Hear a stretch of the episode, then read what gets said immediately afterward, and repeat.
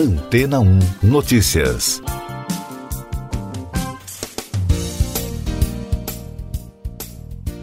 Bom dia! O primeiro certificado digital de propriedade já está à venda na Casa de Leilões Sotheby's, o que para especialistas no assunto representa uma revolução para além do mercado da arte. A obra Quantum, do artista nova-iorquino Kevin McCoy, é uma animação em forma de octógono que em maio de 2014 se tornou a primeira obra a ser associada a um NFT, nome que só viria a ser usado em 2017. Conhecido também como token não fungível, o NFT é um certificado de propriedade vinculado a um produto digital que pode ser uma imagem, vídeo, animação, foto, som ou texto. Em reportagem à agência France Press, Max Moore vice-presidente encarregado de arte contemporânea na Sotheby's, afirmou que em 10 anos, quando olharmos para trás, este trabalho pode simbolizar o início de algo bastante revolucionário. Segundo a publicação, não há avaliação oficial para a obra. Na última sexta-feira, o trabalho já havia atingido 140 mil dólares, um dia após o início da venda online. O leilão termina na próxima quinta, dia 10. O autor da obra, artista pioneiro de 54 anos, afirmou que se apaixonou pelo Bitcoin no início de 2013 e estava interessado nas ideias que pairavam ao redor quando se tornou o primeiro em um universo que já gera centenas de milhões de dólares em transações. Os NFTs, assim como o Bitcoin e outras criptomoedas, funcionam com base na tecnologia de blockchain que é responsável por autenticar transações, transferências de moedas virtuais e vendas de objetos digitais. O curioso é que o então novo projeto do artista do Brooklyn foi recebido com bastante frieza na época. Isso porque, segundo McCoy, houve muita incompreensão. O mundo da arte tradicional, segundo ele, custou a entender o sistema e o que era proposto, enquanto o mundo das criptomoedas não estava relacionado ao mundo da arte digital. E daqui a pouco você vai ouvir no podcast Antena ou Notícias. Governo autoriza envio de Força Nacional a Manaus. Brasil recebe 3 milhões de doses da Janssen na próxima quinta-feira. Ministério Público Federal investigará CBF, estados e patrocinadores da Copa América. O ministro da Justiça, Anderson Torres, autorizou o envio de tropas da Força Nacional de Segurança a Manaus que enfrenta ondas de ataques do crime organizado. Segundo Torres, o planejamento operacional será definido pela Secretaria Nacional de Segurança Pública. E o secretário de Segurança Pública do Estado, Coronel Luiz Mar Bonates, disse que foram realizadas 31 prisões de suspeitos de participação nos ataques na região. As ações ocorreram como represália pela morte de um traficante. Após os ataques, a vacinação contra a Covid-19 foi suspensa em Manaus. O Ministério da Saúde aguarda a liberação da Agência Reguladora de Medicamentos para a exportação do lote com as primeiras doses da vacina da Janssen que vem dos Estados Unidos. A expectativa é que o imunizante deve chegar ao Brasil na próxima quinta-feira no aeroporto de Guarulhos, em São Paulo.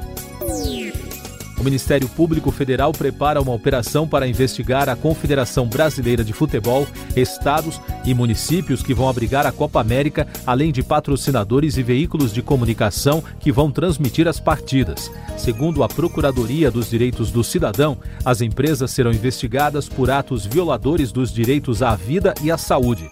Em entrevista na segunda-feira, o presidente afastado da CBF, Rogério Caboclo, disse que nunca pensou em trocar o técnico Tite do cargo de treinador da seleção e sobre a acusação que está sofrendo de assédio sexual, ressaltou que é inocente e que mais detalhes serão revelados durante o andamento do processo.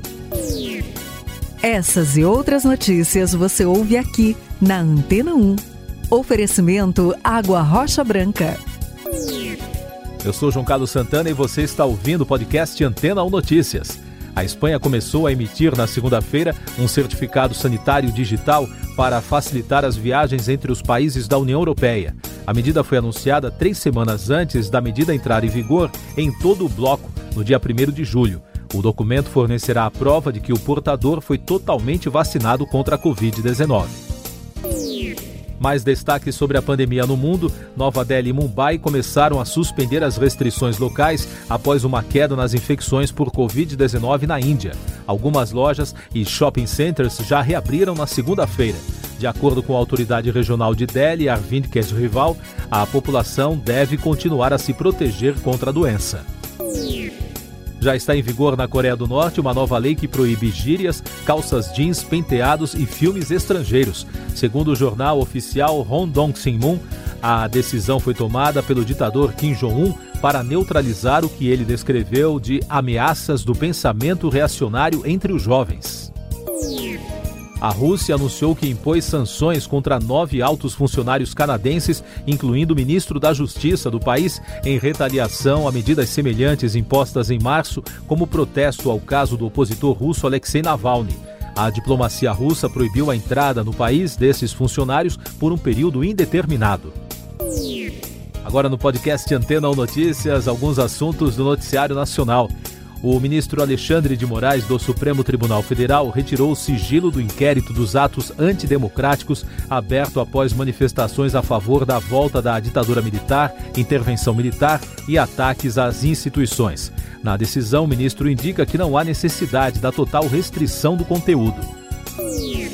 Operação Aquanduba. A ministra Carmen Lúcia, também do Supremo, determinou a inclusão do presidente do IBAMA, Eduardo Bin, no mesmo inquérito do ministro do Meio Ambiente, Ricardo Salles, que investiga se os dois dificultaram a fiscalização ambiental. A ministra deu 30 dias para a Polícia Federal concluir as diligências e encerrar as investigações. O ministro entregou na segunda-feira o celular à Polícia Federal no Distrito Federal. Segundo a defesa de Salles, a entrega do aparelho não foi solicitada no dia da operação, em 19 de maio. A CPI da Covid. O primeiro de quatro depoimentos que estão agendados na comissão para esta semana acontece hoje com a reconvocação do atual ministro da Saúde, Marcelo Queiroga. Amanhã, a CPI ouve o secretário executivo do Ministério da Saúde, Elcio Franco.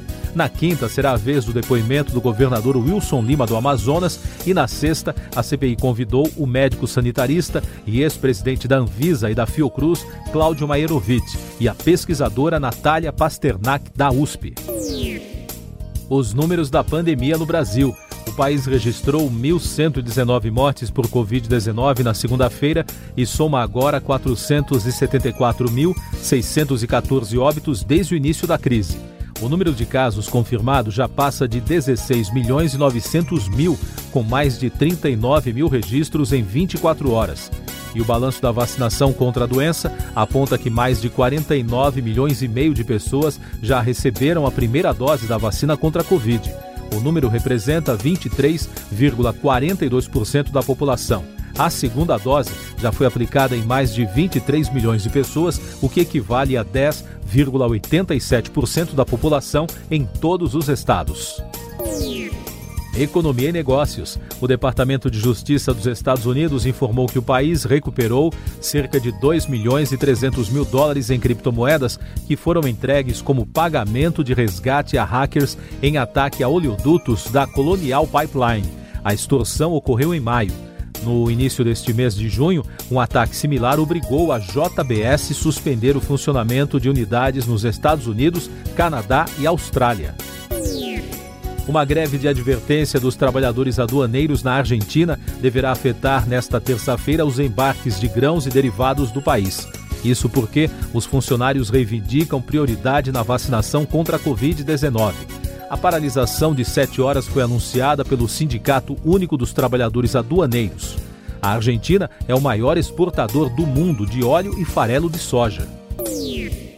Tecnologia. O fundador da Amazon, Jeff Bezos, voará para o espaço no mês que vem no primeiro voo de sua empresa de foguetes Blue Origin.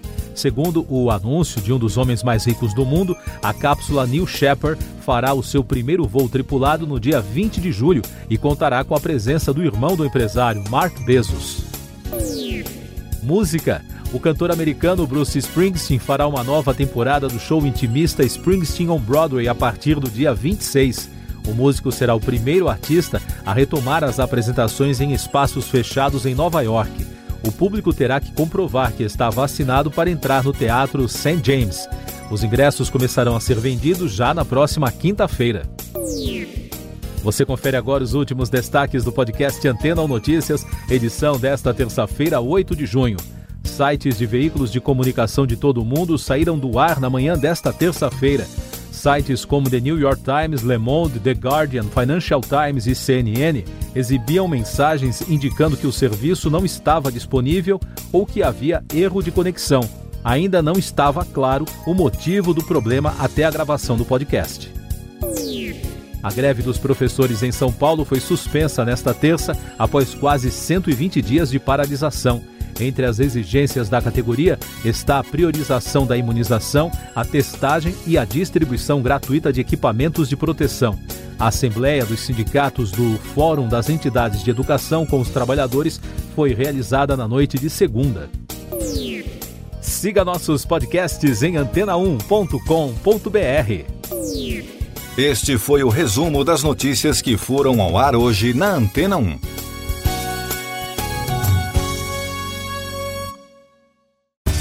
Depois de tanto conteúdo legal, que tal se hidratar com água rocha branca? O consumo regular de água durante o dia traz benefícios para a saúde, como, por exemplo, manter a pele bonita e hidratada. Rocha Branca, da fonte direto para sua casa.